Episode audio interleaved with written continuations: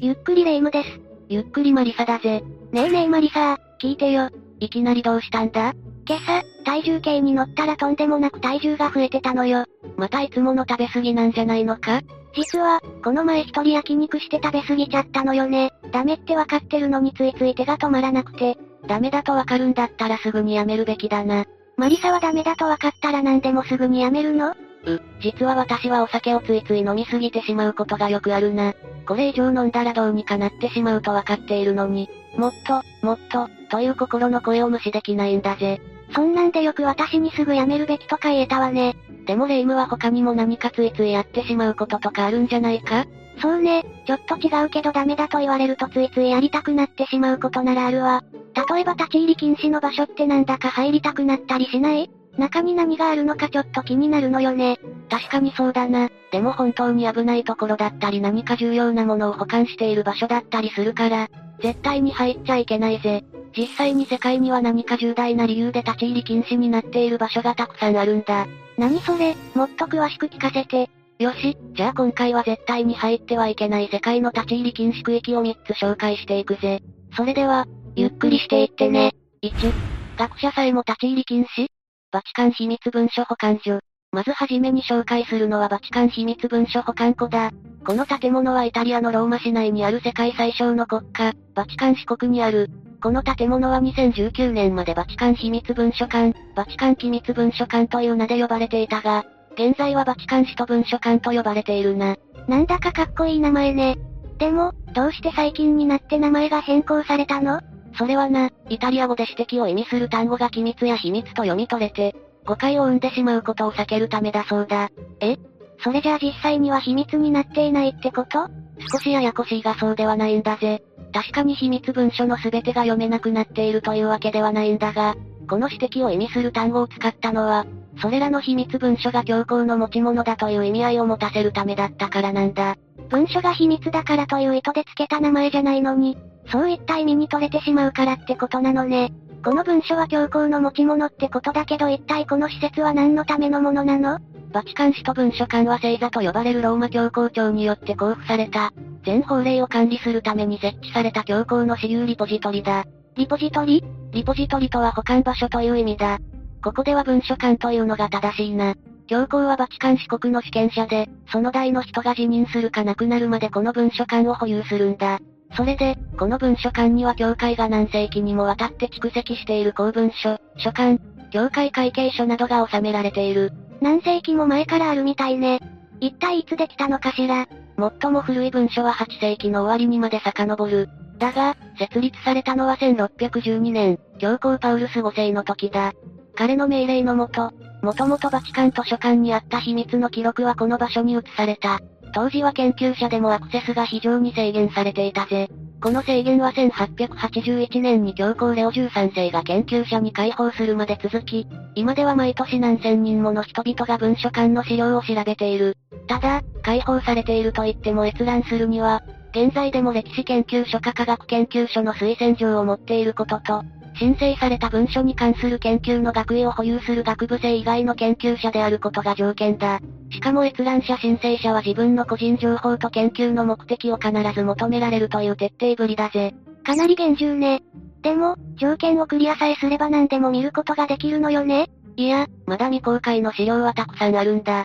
基本的に現在では資料の全てを公開する方針で運用されているんだが、外交上の理由や各国の政府の情報を保護する、という目的で発行されてから、75年経っていない資料は公開されないことになっているんだ。75年というと、今はいつ頃の文書が新たに公開されているのかしら。2022年現在で言うと大体第二次世界大戦が終わって間もない頃だな。2011年に公開された資料の中には時のローマ皇帝であったピウス12世と、アドルフ・ヒトラーなどが交わした手紙なども含まれていて、第二次世界大戦の新たな情報源となった。また、2011年に公開された文書の中で特に学者の注目を集めたのが、1246年にチンギス・ハーンの孫、グユクが時の教皇、インノケンテウス4世に宛てた手紙だ。チンギス・ハーンの孫とはかなり大物のようね。一体どんな内容だったの？この手紙の内容はモンゴル帝国がキリスト教に改宗するつもりはないことを明示し、ローマ教皇と周辺各国の王はモンゴル帝国を訪れて忠誠を誓うべきだ、というものだった。かなり強気ね。ローマ帝国にこんな立てついて大丈夫だったのかしら。実はこの時代のモンゴル帝国はローマ帝国よりはるかに強大だったんだ。いかにモンゴル帝国が力を持っていてヨーロッパを震撼させていたのかが、この手紙から伝わってくると思うぜ。とまあ、世界史の話は置いといて、このバチカン秘密文書保管庫の面白いところは、こんな重要な歴史を解き明かせるような未公開の文書が大量に眠っていることだ。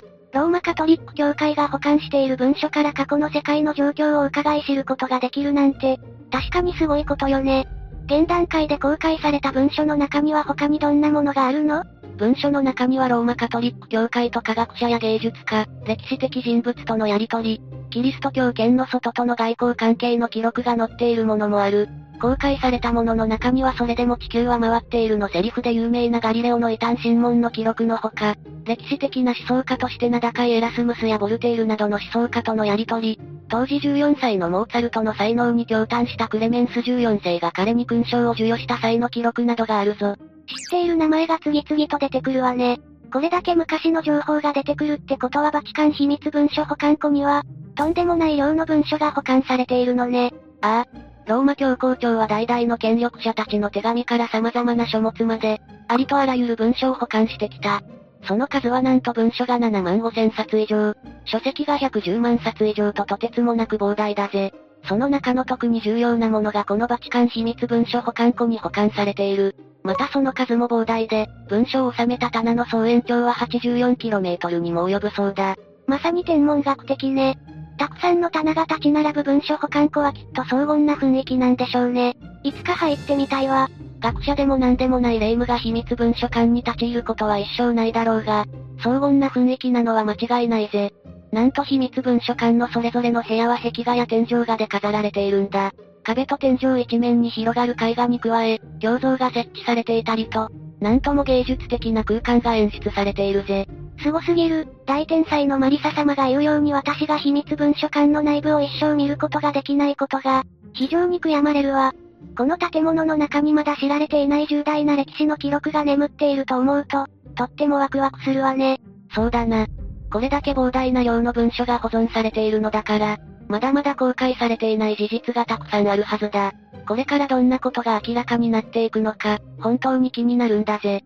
2、貴重すぎて立ち入り禁止？ラスコー洞窟。お次に紹介するのはラスコー洞窟だ。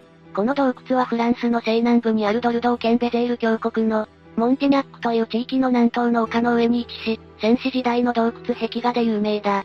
ここラスコー洞窟の壁画は1940年9月12日、モンティニャック村の少年が穴に落ちた飼い犬を友達3人と助けた時に偶然発見されたそうなんだ。すごい偶然、それに、いきなり戦死時代の壁画を目撃した少年たちは一体、どんな気持ちだったんでしょうね。考えただけでも眠れなくなりそう。本当にすごい発見だよな。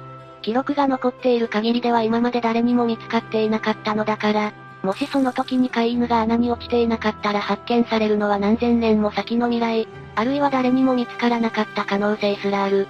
うーん、壮大な時代のロマンを感じるわね。それでは洞窟の説明に戻ろう。洞窟の全長は200メートル程度で、地下に長く伸びる洞窟は枝分かれし、壁画が集中している大空間がいくつかある。それらの空間はそれぞれ大師の広間、軸上ギャラリー、通路、個人、移動への空間、新郎、猫科の部屋などと呼ばれているな。洞窟の側面と天井面には、数百の馬、ヤギ、羊、ヤグー、鹿、カモシカ、人間、幾何学模様の彩りが、黒線が、顔料を吹き付けて刻印した人間の手形が、500点もある。これらはなんと今からおよそ2万年前の後期旧石器時代を生きた、クロマニョン人によって書かれたものなんだ。これより古い絵画は見つかっていないから、人類最古の絵画だとされているな。すごい、ぜひ一度見に行きたいね。ああ。だが残念ながら現在は立ち入り禁止になってしまっているんだ。えなんで？かつては大勢の観客を洞窟内に受け入れていて、一般公開されていたんだ。だが、観光客の白二酸化炭素の影響で壁画が急速に劣化していっていることが分かった。それで1963年以降、壁画を守るために洞窟は閉鎖されてしまったんだ。今では1日に数名の研究者らに応募させ入場、鑑賞を許可していることを除いては非公開となっているな。それならしょうがないわね。でも、二酸化炭素くらいで劣化しちゃうような壁画が、どうして2万年もの間残っていたのかしら？それはこの洞窟の壁に石灰が含まれていたことが大きな理由だ。壁画の塗料は赤土、木炭を重視、地、樹液で溶かして混ぜて作った顔料なんだが、これを水に溶かして石灰を含む壁に塗ると塗料の表面に炭酸カルシウムの膜が形成される。この炭酸カルシウムの丈夫な膜が現在まで壁画を守っているというわけだな。ちなみに、この炭酸カルシウムの膜を発生させて顔料を壁面に定着させるというやり方は、だいぶ後になってフレスコ画と呼ばれる技法として確立されることになるんだ。ラスコー洞窟の壁画を描いた人々は意図せずに天然のフレスコ画を制作していたということね。これもまたロマンある話だわ。どうにかして実物を見る方法はないのかしら。先に言ったように洞窟は現在立ち入り禁止だ。でも、洞窟から200メートルほど離れたところに同じ規模の複製された洞窟があってだな。そこでは本物と寸分違わず再現された壁画を鑑賞できるぞ。きっとロマンを感じられる空間になっていることだろうぜ。よし、いつか絶対に行くぞ。3、巨大すぎる墓、新始皇帝陵及び平和陽光。三つ目に紹介するのは新始皇帝及び平和陽光だ。これは紀元前221年、中国始発の中国統一を成し遂げた皇帝であった新の始皇帝が、その強大な力を背景に築いた大規模な陵墓とその周辺にある平和陵を合わせた名称だな。陵墓って何？陵墓とは、中国史で言うと帝王のお墓といったところだな。この陵墓と平和陵は中国陝西省西安北東 30km の霊山北側にある、紀元前246年から紀元前208年にかけて作られたと推定されていて、新始皇帝陵の方は70万人が38年をかけて作ったと言われているぞ。すごいたくさんの人々が長い期間制作していたのね。大きさはどのくらいなの？大きさは東西350メートル、南北345メートル、高さ76メートルで、体積は約300万立方メートルもあるぜ。これは東京ドーム2.5個分の体積であり、いかに大きいかがわかるな。機械もなかったような時代にこんな大きな丘のようなお墓を作ることができるなんて、真の始皇帝の権力は絶大だったのね。そうだな。陵墓はピラミッド型の土塁で、長年の侵食により頂上は丸くなっている。盗みを防ぐためにかつてはこの墓に近づく者に青いる仕掛けがあったと言われる。かなり厳重に守られているのね。これだけ守られているとなんだか逆に入りたくなってきたわ。実はここは文化的な遺産を保護するという目的で立ち入り禁止になっているんだ。だから中に入って何があるかは見ることができない。ところで、真の始皇帝が作らせたのはこれだけじゃない。陵墓の周辺に作られた平和陵もまた、彼の権力を象徴するものになっているぜ。平和陵って何？平和陵とは中国で死者と一緒に埋葬した人形の中で人や馬をかたどったものを言う。もともと、中国では皇帝が亡くなると兵士や役人、その他付き人を死んだ皇帝と一緒に生き埋めにする慣習があったんだ。生き埋め？なんでそんなことをするの？現在の感覚からは理解しがたいが、それは皇帝が死後の世界でも生涯と同じように、軍事力と皇帝の地位をもって自らを守るためだ。だが、これではあまりにも多くの人々が犠牲になってしまう。また優秀な側近も亡くなってしまい貴重な人材を失うことになる。そこでそれらの犠牲の代わりに、平和用たちが埋められるようになったというわけだ。平和陽光はこの要望を取り巻くように配置されていて、その規模は2ヘクタールほどだ。2ヘクタール、というと200メートル ×100 メートルの広さだな。陽光は全部で3つあり、合わせて戦車が100台、東馬が600体。武士用は成人男性の等身大で8000体近くあり、皆戦闘態勢で東を向いていることが特徴だ。でもこんなにたくさんの人形を作るのってすごく大変そうね。ああ。なんといっても全部手作りだからな。そして驚くべきはこれらの人形たちに一つとして同じ顔のものがないことだ。これは人形たちが大量生産で作られたのではなく、一つ一つ芸術品のように仕上げられていることを意味する。また、人形たちの中には歩兵、いて、将校、騎兵などがいて実際の軍隊のように配置されている。しかもそれぞれの役割で表情や服装、髪型までもがそれぞれ異なっているぞ。この平和陽光の制作には両母と合わせて70万人以上の職人と労働者が動員されていて、完成には40年の月日を要しているぜ。かなり大規模ね。そういえば平和陽光は誰かに発見されたことで知られるようになったの？こんなに大きかったらかなり早くに発見されていそうだけど、実は発見されたのは意外と最近なんだ。1974年、干ばつに苦しんでいた地元農民が井戸を掘り始めたところ、2、3メートル掘ったところで変わった陶器の破片を見つけたという。これを考古学者が鑑定してみたところ、その場所に始皇帝の平和陽光が埋まっていることがそこで初めて分かったんだ。すご、ラスコー洞窟の方に続いてこっちもすごい偶然ね。この偶然の発見によって地下に眠っていた平和陽たちは2000年の時を経て、日の目を見ることになったんだ。この発見は世界を大いに驚かせたぜ。そしてその発見は新たな謎を呼んでくることになった。どんな謎が出てきたの？調査を進めていくうちにこの平和用には当時の技術力からは考えられないような、高度な技術が使われていることが分かったんだ。平和用は兵士たちの顔や装備品が精巧に造形されていて、陶器の薄い部分は厚さ 1mm ほどしかないんだそうだ。当時の中国ではギリシャ人の技術者を招いていたらしいが、その技術者たちでさえ、それほどまで薄い陶器を作ることはできなかったらしい。じゃあ誰がその人形たちを作ったんでしょうね？それは不明だが、非常に高度な技術によって平和用が作られたことには変わりないな。ところが、浮上してきた謎はこれだけじゃない。それは兵士の平和用が持っていた剣にクロムメッキ加工が施されていた、ということだ。クロムメッキ加工の技術が世に出たのは1937年の時だから、これは明らかに謎だな。2000年以上も技術を先取りしちゃってるよ。これはさすがにありえないんじゃない？信じがたいことだよな。でも、ありえないと決めつけることはできないぜ。この謎の真相の仮説として2000年前の中国には確かにクロムメッキ加工の技術が存在していたが、それが誰にも継承されず、忘れ去られてしまったというものがあるんだ。ロストテクノロジーってやつだな。うーん、それならあり得る、かも実は謎はまだあるんだぜ。平和用は今では色彩が落ちてしまっているが、もともとは役職ごとに違う色が塗られているなど、鮮やかな塗装がされていた。その塗料の中で紫色の着色に使われたものを科学分析した結果、紫色計算銅バリウムであることが分かった。このことは多くの研究者たちを困惑させることになる。なんとこの物質は1980年代半ばに、超電導材料の研究過程で発見されたばかりのもので、一般の科学教科書にはまだその名前の分子式も載っていないようなものだったからだ。これはヤバいものが見つかっちゃったわね。さすがに説明がつかないんじゃない？その通りだ。自然界では天然の計算バリウム生成物は存在していないそうだから、未解明の謎ということになるな。